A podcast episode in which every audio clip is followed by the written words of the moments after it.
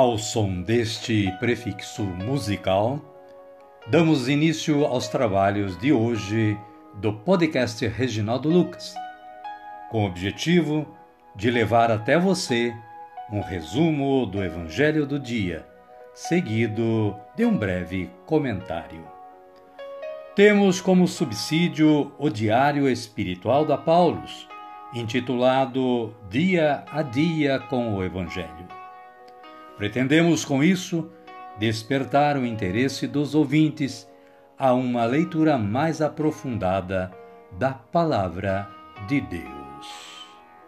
Caríssima, caríssimo, bom dia, boa tarde ou quem sabe uma boa noite para você.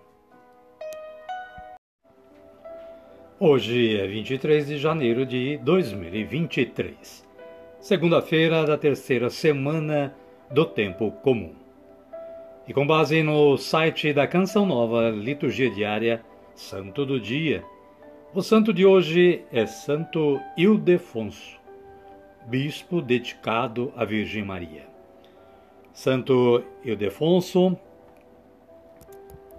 nasceu em 8 de dezembro do ano 606, em Toledo. Recebeu de Santo Isidoro o auxílio em seus estudos e aprendeu a desprezar o espírito do mundo. Pertencente a uma família de sangue real, ficou órfão e, empregando todos os bens que possuía, fez de tudo para a construção de um mosteiro para religiosos um homem de discernimento, mas isso não quer dizer sem medo, sem dificuldades. Santo Ildefonso, rogai por nós. Amada, amado de Deus, fizemos aqui apenas uma introdução à história deste santo. Você pode ler mais acessando o site da Canção Nova. A liturgia da palavra de hoje nos traz as seguintes leituras. Hebreus capítulo 9, versículo 15 e versículos 24 a 28. Fala do fundamento da nova aliança. O versículo 15 diz o seguinte: Por isso, ele é o mediador de uma nova aliança, para que, intervindo sua morte para a redenção das culpas cometidas na antiga aliança, aqueles que foram chamados possam receber a herança eterna que lhes foi prometida. O salmo responsorial é o de número 97 ou 98, conforme seja a sua Bíblia. Os versículos 1, versículos 2 e 3, AB, versículo 3, CD a 4 e versículos 5 e 6. Com antífona, cantai ao Senhor Deus um canto novo, porque ele fez prodígios. E o Evangelho de Jesus Cristo, segundo Marcos, está no capítulo 3, versículos 22 a 30. Fala do poder de expulsar demônios. O versículo 23 assim se expressa: Chamando-os então para perto de si, Jesus falou-lhes em parábolas como pode Satanás expulsar Satanás? Amém, querida? Amém, querido? Então vamos orar. Digamos assim: Vinde, Espírito Santo, e enchei os corações dos vossos fiéis e acendei neles o fogo do vosso amor. Enviai o vosso Espírito, e tudo será criado, e renovareis a face da terra. Oremos. Ó Deus, que instruíste os corações dos vossos fiéis com a luz do Espírito Santo, fazei que apreciemos retamente todas as coisas, segundo o mesmo Espírito, e gozemos sempre da sua consolação. Por Cristo, Senhor nosso. Amém. Agora sim, agora estamos preparados para acolher o Santo Evangelho ouvindo este cântico de aclamação.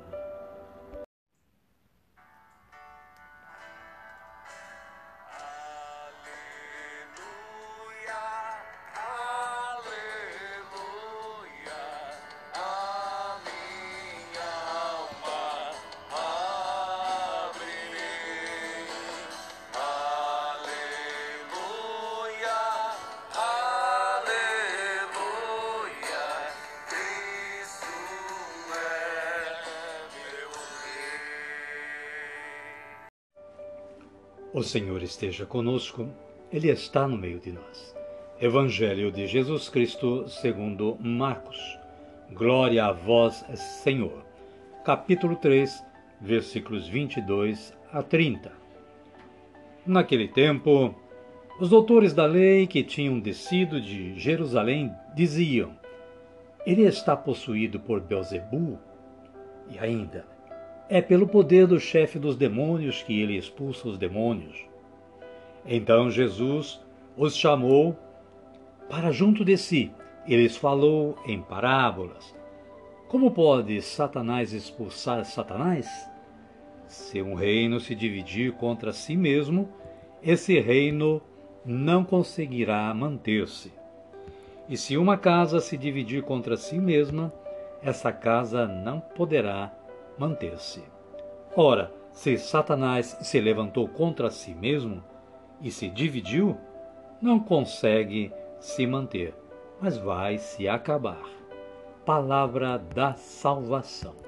Glória a vós, Senhor. Caríssima, caríssimo, o breve comentário da Paulus nos diz que nos diz que uma comitiva oficial desce de Jerusalém, o centro do poder religioso, econômico e político. São alguns doutores da lei que chegam e começam uma campanha de difamação. Pretendem desqualificar pela base toda a atividade de Jesus, afirmando que ele está a serviço de Satanás, o rival de Deus. A acusação é grave Dizer que Jesus tem pacto com Satanás é como dizer que ele é inimigo de Deus.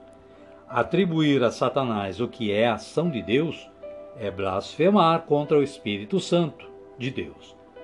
Quem se fecha diante dos sinais evidentes operados por Jesus, sobre quem repousa o Espírito Santo, fecha-se à ação de Deus, também ao perdão.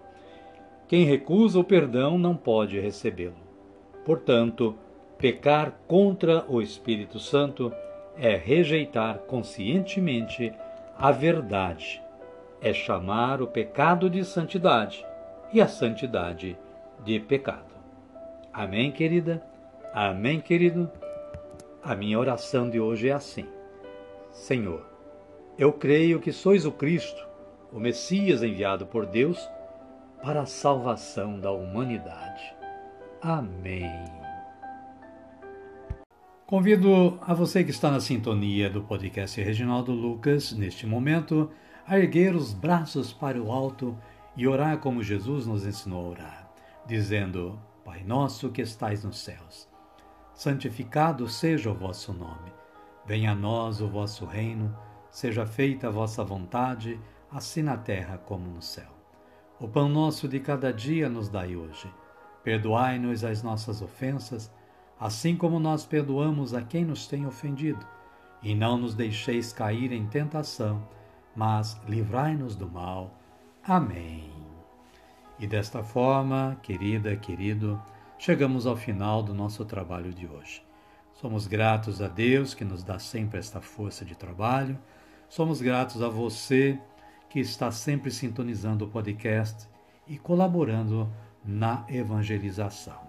Desejo que você e sua família continuem tendo um bom dia, uma boa tarde ou quem sabe uma boa noite.